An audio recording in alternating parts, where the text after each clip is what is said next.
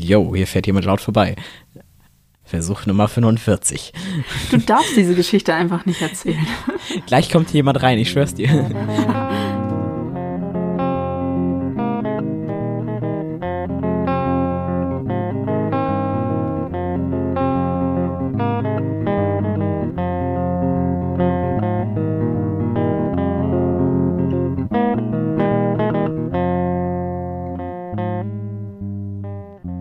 Hallo und herzlich willkommen zu einer neuen Folge Phantomschmerz mit mir, der Schredder. Und mir, Hi Happen.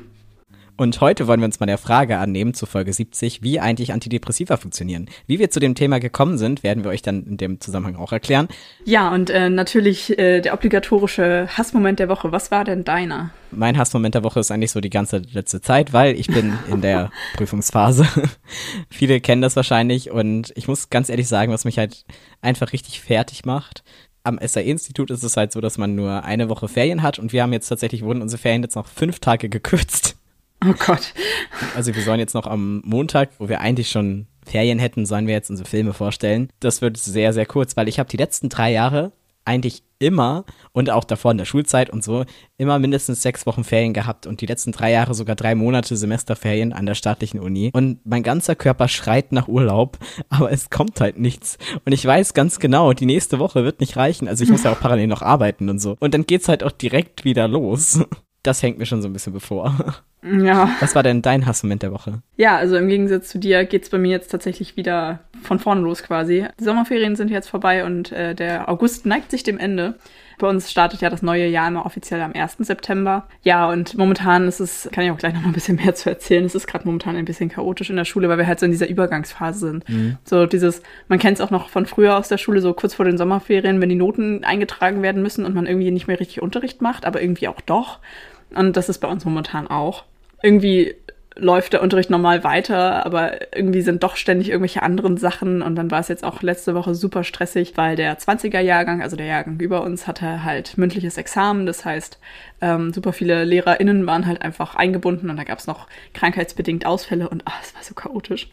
Ja, und neues Jahr bedeutet natürlich auch neue Schulfächer und ein neuer Stundenplan. Und das war auch dann mein Hassmoment, weil das wurde gestern das erste Mal angesprochen dass sich dann wohl einiges verändern wird. Und ich habe, also ja, ich hatte keinen guten Tag, deswegen habe ich da auch mehr Drama draus gemacht, als eigentlich nötig gewesen wäre. Und das ärgert mich eigentlich am meisten. Ich bin halt dann gestern, ich hatte so den Zusammenbruch, weil ich dann dachte, dass der Stundenplan es dann nicht mehr zulassen wird, dass ich nebenbei arbeite. Und ja, ich habe dann schon meine ganze Zukunft irgendwie zusammenbrechen sehen, wie ich das dann mache, wenn ich dann weniger Geld habe, weil ich hatte so das Gefühl, ähm, wenn ich da nicht mehr arbeiten kann, muss ich wieder bei meinen Eltern einziehen, weil die sich das sonst gar nicht leisten können, weil die mir gar nicht mehr Geld geben können und so. Und es war einfach so schlimm, dass ich direkt nach der Schule mit meiner Mutter telefoniert habe, weil ich einfach nicht wusste, wohin mit mir. Ja, aber sie hat mich da ganz gut beruhigt. Und tatsächlich haben wir heute auch schon mal vorläufig, also es steht noch nicht alles ganz fest, aber schon mal so vorläufig den neun Stunden Plan bekommen. Und ich habe halt immer noch zwei Vormittage, an denen ich dann arbeiten kann. Also alles wird gut. ich kann weiter arbeiten kein Stress. Als hätte ich nicht schon genug um die Ohren, mache ich mir auch selber noch unnötigen Stress. Oh Mann. Ja. Aber ja, man kennt es, das typische Depressionsding, man steigert sich da so extrem ein. Ja. Es gibt nur schwarz und weiß und dann reißt das so alles ein, was irgendwie da ist, ne? Ja. Apropos Depression, ich wollte noch was erzählen. Ich habe ein neues Medikament bekommen, weil ich ja mit meinem alten Antidepressivum nicht so richtig zufrieden war. Ich weiß nicht, ob ich das erzählt habe oder nicht. Ähm, ich habe auch den Psychiater zwischendurch gewechselt und bei dem fühle ich mich einfach deutlich besser beraten und ich finde den sehr nett und sehr kompetent. Ja, und jetzt habe ich halt ein neues Medikament bekommen. Das alte habe ich nur ein bisschen runterdosiert bekommen. Das nehme ich aber erstmal jetzt noch weiter, weil man das ja nicht abrupt absetzen darf. Uh, Foreshadowing erzähle ich mehr nachher noch dazu. ja, und jetzt habe ich halt das Neue. Und ähm, ich bin gespannt. Es ist ein bisschen weird irgendwie. Vor allen Dingen, weil von dem, von dem ersten Medikament habe ich halt gar nichts gemerkt. Also weder Nebenwirkungen noch Hauptwirkung. Und jetzt ist halt, also bei Antidepressivern ist es meistens so, dass man als erstes die Nebenwirkung hat, bevor der eigentlich gewünschte Effekt eintritt. Und ich hatte halt die letzten Tage so krass mit Schwindel zu tun. Das war zwischendurch gar nicht cool. Oh nein. Wenn du einfach so, du bist einfach so in deinem Alltag und hast plötzlich das Gefühl, du stehst auf einem schwankenden Schiff oder ich weiß nicht, ob du das kennst, so wenn man betrunken ist und die Welt ständig so wegkippt. So. Das ist richtig anstrengend. Nee, nee das, das kenne ich nicht, aber ich kenne das von den Antidepressivern tatsächlich. Ja. Ich hatte nur ganz kurz welche genommen und auch nur, weil es halt ich quasi dazu von meinen Psychiatern gezwungen wurde für die Transition. Ich war auf jeden Fall auch sowieso, das war auch mein Problem mit dem Ansatz rangegangen. Eigentlich will ich das gar nicht. Ja. Und dann, dann funktioniert es halt auch nicht. Nee. Mein Problem war, dass ich halt mit, äh, ich glaube, Zit Citalopram angefangen habe. Ja. Mhm. Dann nach der ersten Erhöhung halt auch so 18 Stunden am Tag hätte schlafen können. Und auch bei den alltäglichen Dingen eingeschlafen bin. Also beim Schreiben mit dem Kopf auf dem Schreibtisch und dann auch für acht Stunden da liegen geblieben. Krass. ja, und ähm, auch heute ist der Tag der Überleitungen. Montag hatte ich das nämlich besonders doll. Und Montag war aber ein sehr actionreicher Tag, weil nämlich jetzt die, ja, wie gesagt, die 20er sind jetzt durch mit ihrem äh, mündlichen Examen. Das heißt, sie sind auch allgemein mit dem ganzen schulischen Teil jetzt durch. Sie haben ihre ersten zehn Prüfungen haben sie jetzt geschafft. Das heißt, der schulische Teil ist beendet. Die gehen jetzt in das halbe Jahr Praktikum und danach ist halt nochmal eine mündliche Prüfung zum Abschluss und dann ist man fertig. Und ähm, die Idee war halt, dass, also die haben halt auch jetzt erstmal schon ein Zeugnis bekommen für den schulischen Teil und das sollte halt so ein bisschen gefeiert werden und vor allem das Ende der Prüfungen. Und die Idee ist halt, dass immer der untere Jahrgang das für den höheren Jahrgang so ein bisschen vorbereitet. Und es war im Vorfeld richtig stressig. Das war direkt die erste Woche nach den Ferien, wo die Schule dann kam so mit, ach ja, übrigens, ich möchte das jetzt gar nicht so weit ausholen, weil ich mich da schon genug drüber aufgeregt habe und es sich vor allen Dingen am Ende alles irgendwie geklärt hat. Aber es gab da mit der Planung ganz viel Chaos und ganz viel Unstimmigkeiten und alles Mögliche. Das war einfach richtig stressig. Das hat so gefühlt meine ganze Erholung aus den sechs Wochen Sommerferien ein bisschen kaputt gemacht. Das fand mich ein bisschen frustriert. Ja, aber Montag war es dann eigentlich tatsächlich ganz okay. Ich bin tatsächlich von der Arbeit direkt zur Schule gefahren, weil wir ein bisschen früher da sein mussten als sonst. Dann hatten wir erst noch richtig chaotisch mit der Parallelklasse zusammen im Laborunterricht. Absolut furchtbar, weil ja, es war einfach viel zu voll und irgendwie, ich hatte nur komische Leute in meiner Gruppe und es hat nichts funktioniert und wir haben auch irgendwie nicht wirklich was geschafft. Ähm, ja, und dann haben wir halt aufgebaut und da fing es dann bei mir an, dass ich so da stand und ich habe halt nichts mehr auf die Reihe bekommen und mir war so schwindelig und dann ähm, habe ich mich halt einfach in einen Raum gelegt, den wir halt nicht gebraucht haben, Füße hochgelegt und ich glaube, ich war, ich lag da fast zwei Stunden oder so, weil ich mich nicht getraut habe, wieder aufzustehen. Mir ging es dann auch psychisch irgendwie nicht so gut und ich bin sehr froh, ich habe die richtige Entscheidung getroffen und ich bin tatsächlich da geblieben, weil ich es mir halt nicht zugetraut habe, alleine zu Hause zu sein. Und es war halt im Endeffekt auch echt die bessere Entscheidung, weil es mir dann tatsächlich am Ende des Tages besser ging, als ich das erwartet hätte. Dann, das war ganz niedlich, weil halt dann die ganzen Zwanziger ähm, so mit der Zeit eingetrudelt sind. Wir hatten halt ein Buffet aufgebaut und haben das halt die ganze Zeit ein bisschen betreut. Ja, und die sind so nacheinander von ihren Prüfungen und so wiedergekommen und es war einfach sehr niedlich, weil die sich halt alle wahnsinnig gefreut haben, dass sie den ganzen Stress jetzt hinter sich haben. Und dann durften wir uns tatsächlich, also ich war in so einer kleinen Gruppe, die halt vorher gesagt haben, dass sie länger bleiben, um hinterher auch mit, wieder mit abzubauen. Also aufbauen mussten halt alle, aber die meisten durften dann so gegen 15 Uhr halt gehen. Und ja, so ein paar Leute, inklusive mir, sind halt da geblieben, um hinterher noch mit aufzuräumen.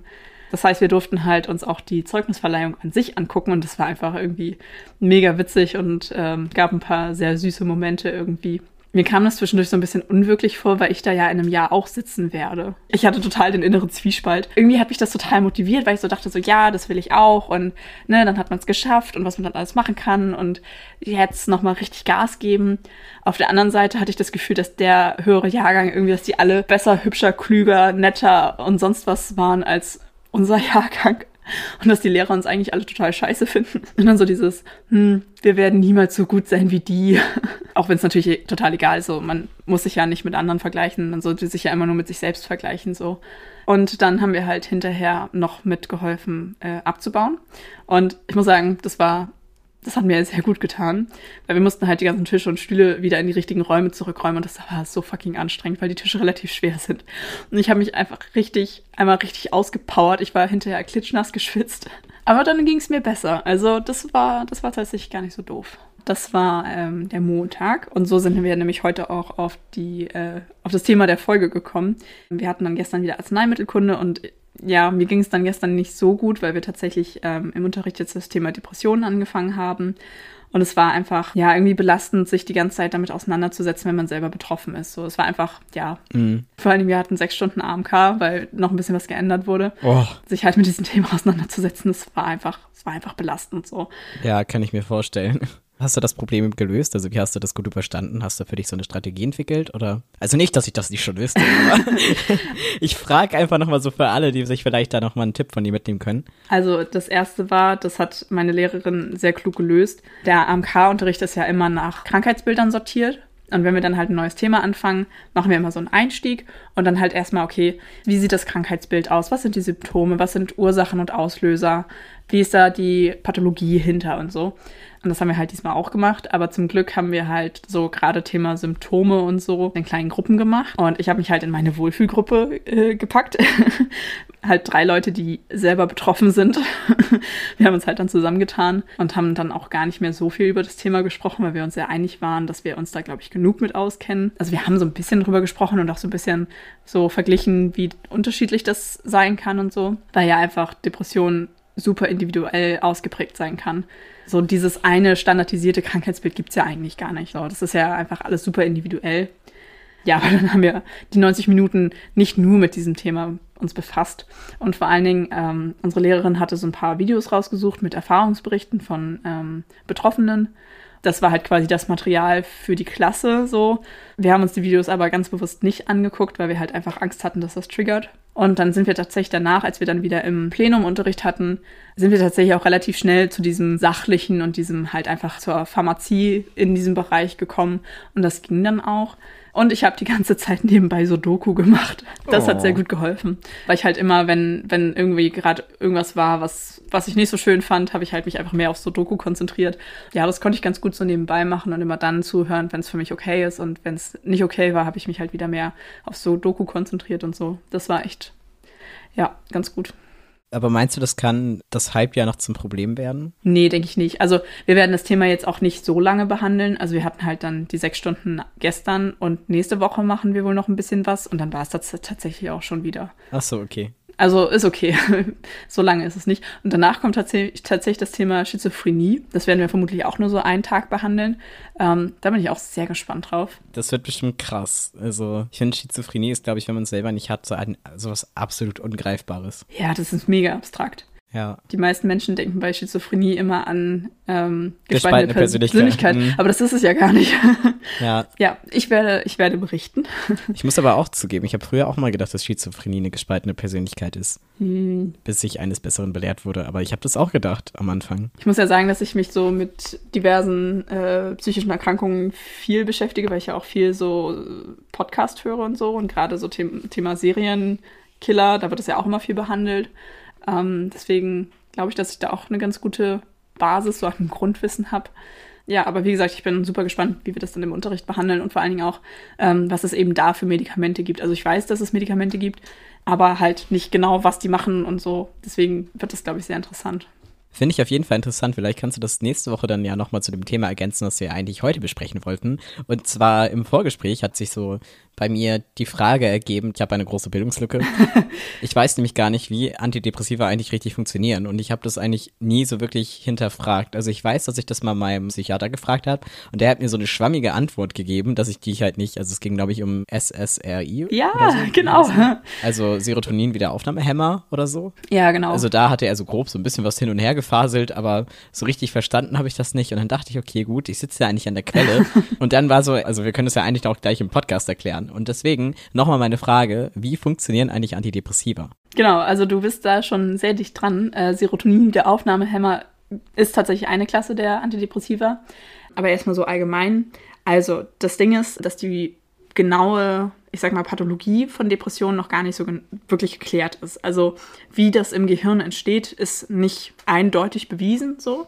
Aber das, worauf sich Antidepressiva stützen, das nennt sich die Monoamin-Hypothese. Und das ist halt einfach nur die Vermutung, dass Depressionen halt eben entstehen, weil bestimmte Botenstoffe im Gehirn halt nicht mehr im richtigen Gleichgewicht sind. Und das betrifft vor allen Dingen Dopamin, Noradrenalin und halt eben auch Serotonin quasi auf diese Hypothese stützen sich Antidepressiva. Einige Antidepressiva funktionieren bei einigen Patienten sehr gut, aber halt auch nicht immer. So, und es dauert oft auch sehr lange, bis man so das passende Medikament für sich selbst gefunden hat.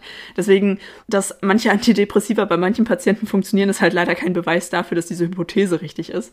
Um zu verstehen, wie das funktioniert, müssen wir uns einmal angucken, wie eigentlich das Hirn funktioniert, beziehungsweise die Gehirnzellen und wir haben ja zwischen jeder Gehirnzelle und dann zur nächsten, die sind ja über die Synapsen verbunden. Ich erkläre es jetzt einmal ein bisschen ausführlicher für alle, die in der Schule nicht so viel Bio hatten. Alle, die irgendwie Bio-LK hatten, dürfen jetzt einmal kurz weghören. Oder in Bio nicht zugehört haben oder, oder Bio, Bio nicht abgewählt haben, wie ich.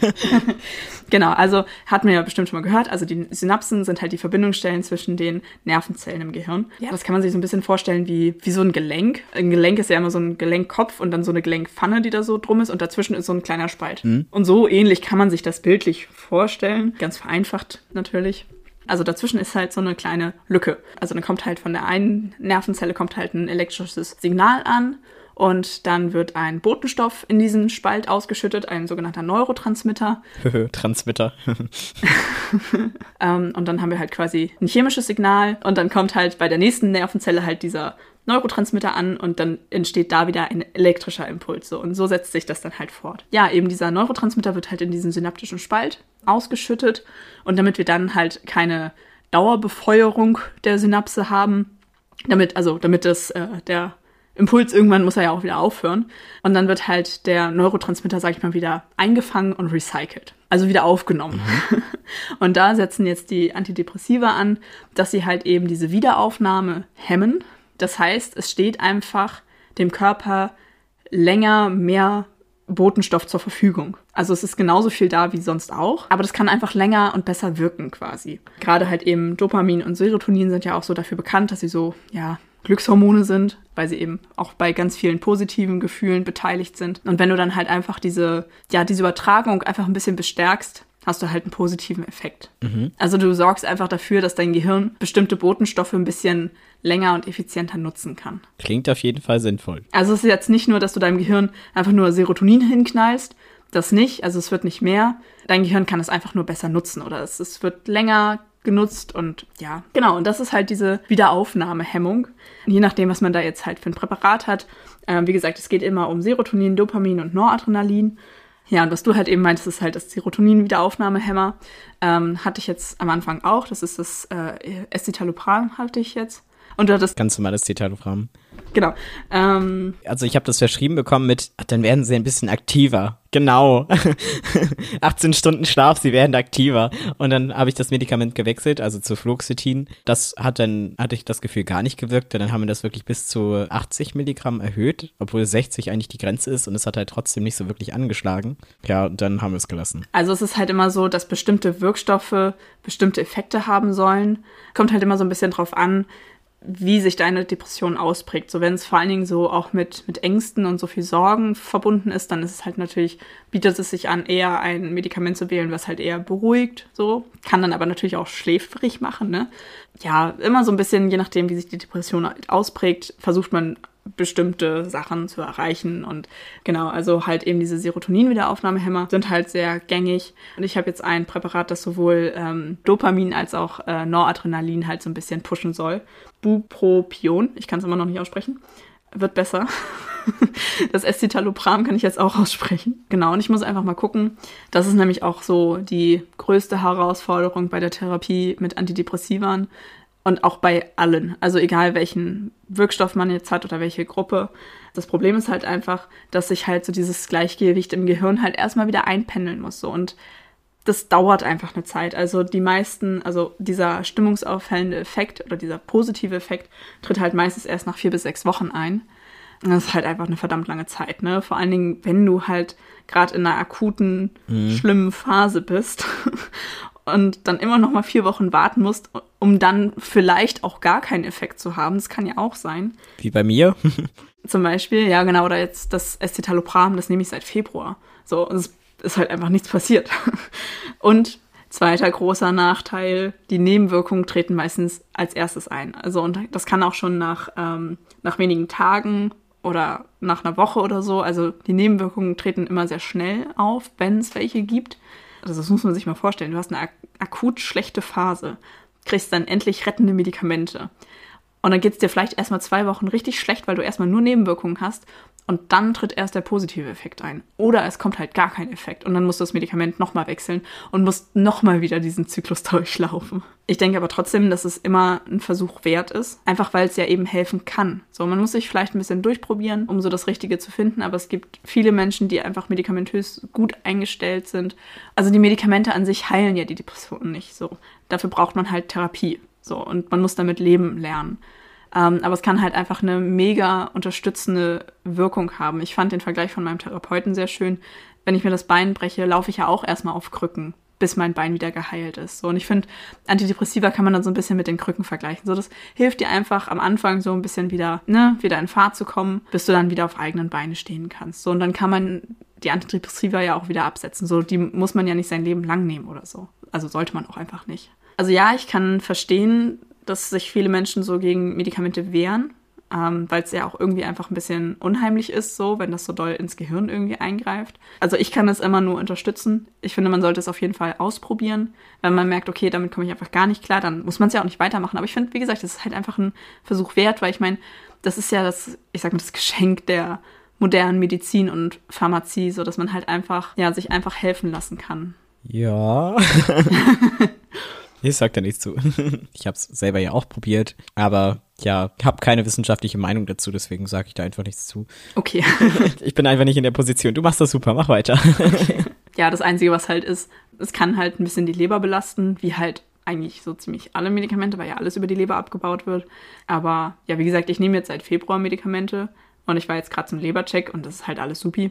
Kann ich an dieser Stelle nochmal äh, mit voller Stolz sagen, meine Organe sind alle gesund, äh, Schilddrüse, Niere, Leber, alles supi. das sind doch mal gute Neuigkeiten. Ja, hat mich auch gefreut. Wer braucht Organe? Wer braucht schon Organe? Nee, gerade mit der Schilddrüse, ne? Das ist ja auch das, worauf meine Mutter immer so drauf rumhackt. Also ich meine, ja klar, das kann passieren, dass wenn die Schilddrüse nicht so ganz richtig funktioniert, dass man auch dadurch eine Depression bekommen kann. Aber halt, man kann es auch unabhängig von der Schilddrüse bekommen. Oh, das war bei mir am Anfang immer gleiche Geschichte. Nee, das liegt an zu hohem Testosterongehalt, dass du dich so fühlst. Das liegt an äh, Hormonungleichgewicht. Das hat bestimmt, ist das alles nur irgendwie körperlich. Ja, ja, Hormone und ähm, Eisenmangel und Vitamin D-Mangel und so. Und ich denke mir so, ja, das sind alles Sachen, die das beeinflussen können, ja. Aber ich habe jetzt, ich war zweimal zur Blutuntersuchung und jetzt gerade das letzte war halt so ein, so, ein, so ein vollständiger Check. Es ist alles in Ordnung. Meine Organe funktionieren alle, meine Schilddrüse ist in Ordnung, ich habe keine Mangelerscheinungen, Eisenwert ist supi, Vitamin D ist okay, so. Aber mir geht's trotzdem schlecht. Mama. Mama, nicht alles hat körperliche Ursachen. Das könnten wir die Folge auch nennen. Ja. Aber ich finde es gut, dass du das alles abgecheckt hast, dass du eben nicht gesagt hast, nee, ich weiß das 100 Prozent, sondern dass du dich halt darauf eingelassen hast und gesagt hast, hey, ich check das alles mal ab, weil das kann ja sein. Ja, Aber klar. dann, wenn man es schwarz auf weiß hat, dass es halt nicht was Körperliches ist, dann finde ich, kann man es auch akzeptieren. Ja, vor allen Dingen, weil man ja auch meistens, also nicht immer, aber meistens kann man ja organische Ursachen besser behandeln. Ich meine, eine kaputte Schilddrüse kannst du mit Schilddrüsenmedikamenten behandeln. So, das ist halt, ja, okay. ich möchte, möchte niemanden mit Schilddrüsenerkrankungen auf die Füße treten, weil ich weiß, wie unfassbar anstrengend das sein kann, weil man da ja auch super engmaschig immer kontrollieren muss und so. Aber es ist halt einfach was Greifbareres als halt was, was irgendwie in deinem Kopf stattfindet, was du nur mit einer Therapie behandeln kannst. Ja, ich finde es auch immer ganz schwer, das Gehirn als Organ anzusehen, was erkrankt ist bei Depressionen. Ja, stimmt.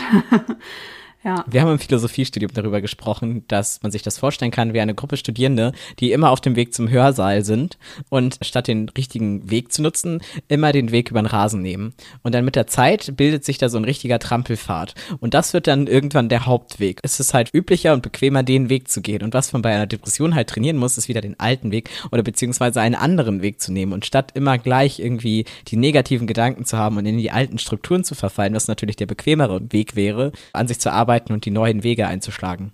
Ja, genau. Das trifft es eigentlich sehr gut. Also wir haben da gerade beim Thema Gede äh, Schmerzen und ähm, es gibt ja auch ein Schmerzgedächtnis drüber gesprochen. Da haben wir auch schon mal drüber geredet. Ich glaube in Folge, Folge 10. Ja, genau. Also es ist halt einfach, also das Konzept von Neuronen ist halt, je öfter eine Verbindung im Gehirn benutzt wird, desto besser funktioniert sie quasi. Also ich sag mal, ein bestimmter Nervenbahnweg, der halt häufig benutzt wird oder wo halt häufig Impulse durchgehen.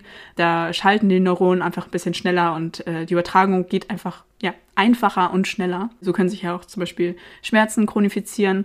Wenn man immer die gleichen Schmerzen hat, dann ist dieser Weg im Gehirn halt quasi gefestigt. Das heißt, man empfindet diese Schmerzen halt viel schneller und viel intensiver, weil die Nervenbahn halt einfach ausgeprägter ist. Ja, und genauso ist es halt bei Verhaltensweisen und Denkmustern, wie zum Beispiel bei einer Depression. Ja, das ist ein, ist ein sehr guter Vergleich mit den, mit den Studenten und dem Trampelpfad. Oh, das macht Spaß, das Thema. ja. Und dann eine Diskussion, die dann halt bei uns in der Klasse anfing, und das fand ich eigentlich auch ganz interessant. Dann kam die Frage auf, ob man von Antidepressivern abhängig wird. Und dann stand halt wieder so diese Frage im Raum, ja, was bedeutet denn eigentlich abhängig sein? Ja, dann haben wir so drüber gesprochen, man kann ja Antidepressiva nicht einfach absetzen. Also wenn ich jetzt von heute auf morgen aufhöre, die Tabletten zu nehmen, dann ist ja wieder ein Ungleichgewicht im Gehirn und das ist halt, das ist halt einfach krass so. Dann hast du auch, ja, tatsächlich einfach Entzugssymptome wie, weiß ich nicht, alles mögliche, Schwindel, Kopfschmerzen, Übelkeit, Erbrechen, Zittern, Bluthochdruck, whatever, so alles Mögliche, ne, was man halt so kennt. Halt so normale körperliche Reaktionen, wenn irgendwas nicht stimmt. So, das heißt, wenn ich ein Medikament nicht einfach so absetzen kann, weil ich dann Entzugserscheinungen habe, bin ich ja eigentlich abhängig. Und da haben wir dann nochmal differenziert, so in, ähm, und das hatten wir auch schon mal, als wir über Opioide gesprochen haben, man kann ja immer differenzieren in eine körperliche und in eine psychische Abhängigkeit. Und eine psychische Abhängigkeit ist zum Beispiel halt bei ja, eben bei Rauschmitteln oder zum Beispiel auch bei, bei Alkohol, so dass du einfach dieses, ja, zum Beispiel bei Opioiden, wenn du halt dann so einen, so einen Kick bekommst, also wenn du dieses High hast, wird halt im Gehirn einfach super viel Serotonin ausgeschüttet. Und danach wird man quasi süchtig, weil das Gehirn ja immer möchte, dass du so viel Serotonin ausschüttest, wie es nur geht, weil sich das gut anfühlt. So, und das heißt, das Gehirn wird quasi nach diesem Serotonin-Kick abhängig und daher kommt auch so dieses Verlangen. Aber diesen, diesen Kick hast du ja bei Antidepressivern nicht. Das ist ja wirklich nur die reine körperliche Abhängigkeit. Und das hast du bei so vielen anderen Medikamenten auch. Auch alles mit, also Glykokortikoide, also alle Cortisonpräparate, die ja Menschen teilweise echt lange einnehmen müssen. Oder auch bei, bei diversen Herzmedikamenten oder whatever, dass du halt einfach eben dieses Medikament hast, was du über einen langen Zeitraum nimmst, dein Körper sich daran gewöhnt und quasi der Körper nur normal mit diesem Medikament funktioniert. Beziehungsweise jetzt bei Antidepressivern versuchst du ja den, ich sag mal, den Ursprungszustand wiederherzustellen. So, und wenn du dann aber das Medikament absetzt, ist dein Körper ja wieder im, also nicht mehr im Gleichgewicht, weil ja dann das Medikament fehlt, so, und der Körper sich ja eigentlich darauf eingependelt hatte. Und das hast du halt einfach bei so vielen Medikamenten. Und ja, das ist halt dann einfach nur eine körperliche Abhängigkeit, weil der Körper irgendwie eine gewisse Zeit lang nur normal funktioniert, wenn halt eben dieses Medikament da ist man darf es halt einfach nicht abrupt absetzen. Man muss es halt langsam runterdosieren und langsam ausschleichen, dann ist das auch überhaupt kein Problem.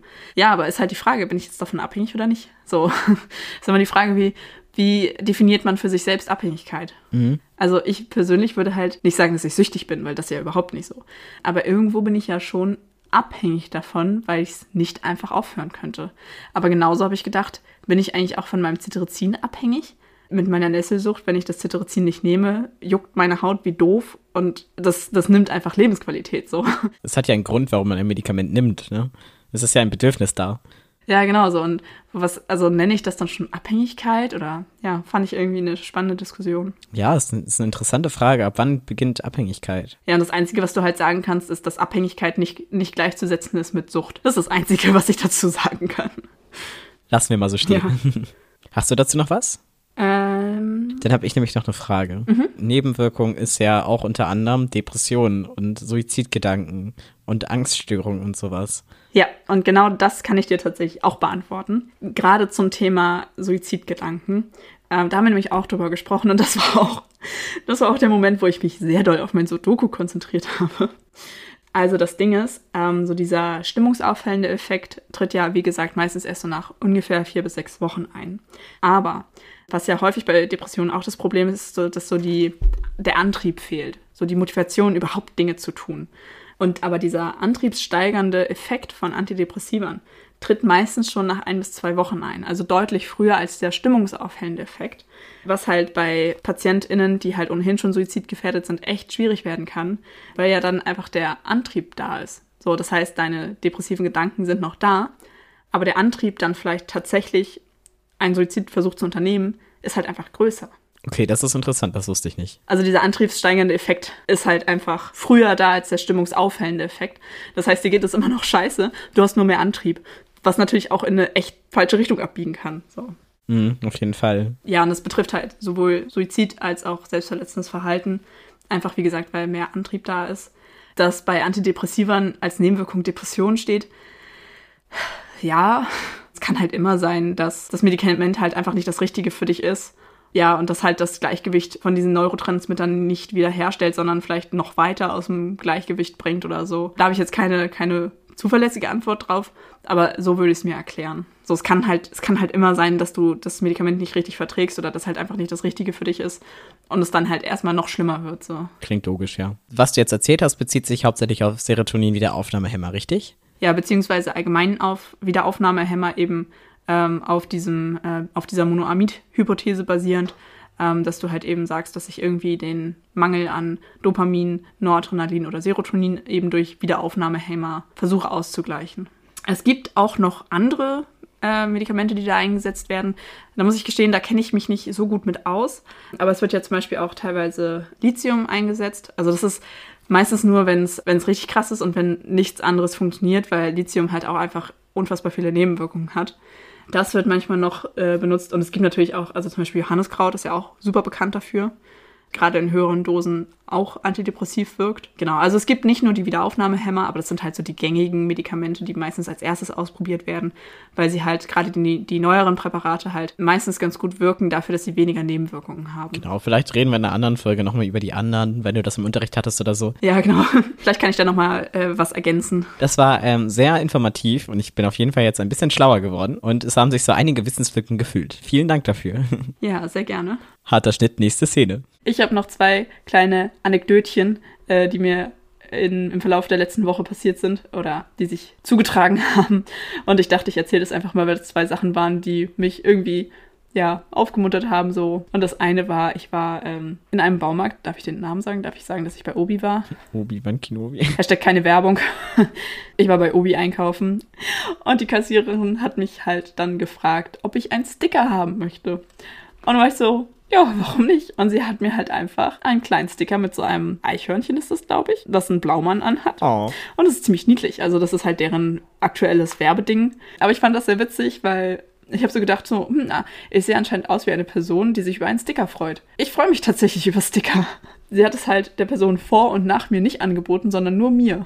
Ja, aber ich fand das sehr süß, weil sie, ja, mir damit schon so ein bisschen den Tag versüßt hat. Die hatte ich wahrscheinlich gesehen und dachte, die die brauchen Sticker. Ja, ich glaube, ich hatte sogar meine Kutte an.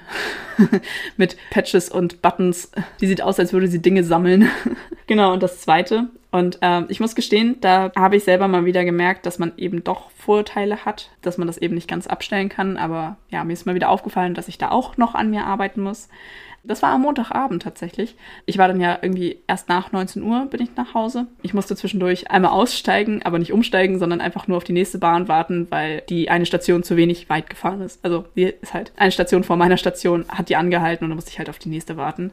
Ähm, und ich stand da, ich hatte Kopfhörer drin, habe dann meine Jacke angezogen, weil es ein bisschen kühler war. Und dann kam so ein Typ an und der sah total ungepflegt aus ähm, und hatte so eine ganz schlechte Haltung und super lange, super fettige Haare, schlechte Zähne und so. Mhm. Und der ist so, so lang geschlurft und der hatte auch nichts bei sich, also keine, keine Tasche oder so. Und dann ist er halt vor mir stehen geblieben und ich dachte halt, also ich habe ihn halt für einen Bettler gehalten. Und ich habe ihn halt nur so angeguckt und dann so den Kopf geschüttelt. Und dann ist er aber so weiter vor mir stehen geblieben und hat halt geredet. Und dann habe ich halt meine Kopfhörer rausgenommen, weil ich halt wissen wollte, was der von mir will. Und dann guckt er mich an und so, sag mal, bist du okay? Und das hat mich so überrascht, der hat halt einfach, der hat mich gesehen und der dachte, dass es mir nicht gut geht. Ich weiß nicht, woran er das festgemacht hat. Anscheinend sah ich sehr scheiße aus. Der hat dachte, mir geht's nicht gut. Ich meinte dann so, hab dann auch gelacht, weil ich einfach völlig perplex war. Und meinte, nee, alles gut. Lüge. Und er hatte mich irgendwie noch gefragt, ob ich jetzt auf eine Party gehe oder so. Meinte ich so, nee, ich komme von der Arbeit. Und dann hat er mir halt noch so eine, so eine Faust gegeben äh, und mir eine gute Zeit gewünscht. Und dann ist er weitergegangen. Und ich war, ich war so perplex, weil ja, irgendwie so, wie gesagt, ich habe ihn halt für einen Bettler gehalten.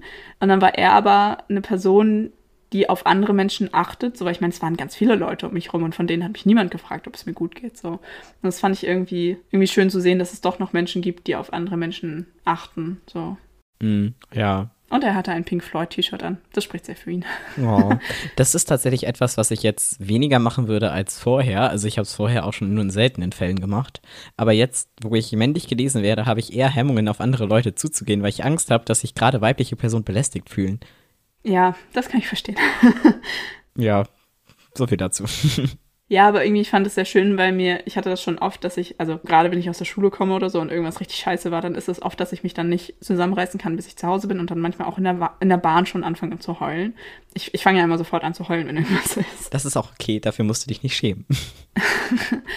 Vor allen Dingen, wenn ich das dann nicht unterdrücken kann. Also ich meine, man versucht ja dann nicht in der Öffentlichkeit zu heulen oder so, ne? Einfach weil es, keine Ahnung, weird ist. So, aber wenn es dann halt einfach nicht geht, so, ich kann das dann auch nicht unterdrücken. Wie oft saß ich schon heulend in der Bahn und niemanden hat's gejuckt, ne? So.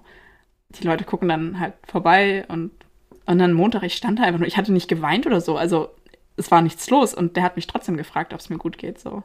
Ja. Und vor allem, das war, das war keine so ein, so ein Anmachspruch, hey, wie geht's, sondern wirklich ein ehrliches, bist du okay? So, das fand ich irgendwie, ja, das hat mich, hat mich sehr aufgemuntert. Auch schön. Ja. Auch mal was Schönes erzählen. Ja, dachte ich so, jetzt nach diesem schon wieder so einer schweren Folge. Naja, was ist denn deine Dauerschleife? Oder hast du Moment, noch was stopp. Okay. Ich habe noch eine Ankündigung.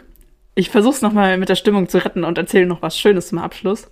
Viele von euch wissen es bestimmt, aber ähm, der neue Känguru-Film kommt ja jetzt bald in die Kinos. Also von den Känguru-Chroniken gibt es ja schon einen Film und jetzt kommt ja die Känguru-Verschwörung in die Kinos. Und ich habe Karten für morgen, für die Kinopremiere. Und was das Geilste ist, Marc-Uwe Kling wird auch da sein und noch was, was? Und noch was lesen. Das ist Kino und Lesung. Und ich bin einfach richtig gehypt. Oh mein Gott, wie cool ist das denn bitte? ja, habe ich noch gar nicht erzählt, ne? Nein, ähm, wie schön, das freut ja, mich für dich. Genieß das. Ja, ich, also ich, ich weiß gar nicht, was genau er dann liest, weil es ist ja, der Film ist ja unabhängig, also, und ich weiß nicht, ob es ein neues Buch gibt. Hätte Marco ja Kling liest die Bibel. Äh, der, also ohne Scheiß, der Typ könnte alles vorlesen, ich würde es mir anhören. Ich glaube, der könnte sogar die Bibel witzig vorlesen. Ja, und das Bier. und das Bier erhebt sich und seine Zahl ist 666. Und die Leute verneigten sich vor dem Bier. Vielleicht hat man so am Rande mal mitbekommen, ich bin ein sehr, sehr großer Känguru-Fan. Ähm, ja, und ich meine, ich höre die Hörbücher ständig rauf und runter, ne? Und dann ist einfach cool, ihn dann mal live lesen zu sehen, zu hören. Oh, ich beneide dich, das ist bestimmt richtig gut. Deswegen, davon werde ich nächste Woche auf jeden Fall auch erzählen. Da freue ich mich richtig, richtig doll drauf. Klingt sehr gut. Da freue ich mich drauf. Richtig gut. Ja. da wünsche ich dir ganz viel Spaß. Das finde ich mal einen richtig guten Abschluss. Dann wünsche ich dir auf jeden Fall sehr viel Spaß bei den Känguru-Chroniken und euch ein schönes Wochenende, falls ihr das schon am Freitag hört oder eine schöne Woche, wann auch immer ihr das hört. Die Dauerschleife. Die Dauerschleife. Oh, was ist denn los heute? was ist denn deine Dauerschleife der Woche? Ich habe tatsächlich mal wieder zwei. Einmal The Bitter End von Placebo und Hysteria von Muse. Schöner Song. Den haben wir damals mit der Band gecovert. Das war so, da war ich immer richtig stolz, dass ich den spielen konnte auf dem Bass. ja, ja, ich verstehe es. Äh, meine Dauerschleife ist Fade to Grey von Visage. So, so gagmäßig, weil wir das bei den Dreharbeiten immer gehört haben und ich ja jetzt gerade den Final Cut fertig gemacht habe und so. Bitte nehmt das nicht ernst, dass ich das darauf packe. es ist eine Ausnahme musikgeschmackstechnisch. Jetzt aber. Wir tauchen ab. Und bis zum nächsten Mal bei Phantomschmerz. Tschüss. Tschüss. oh Gott.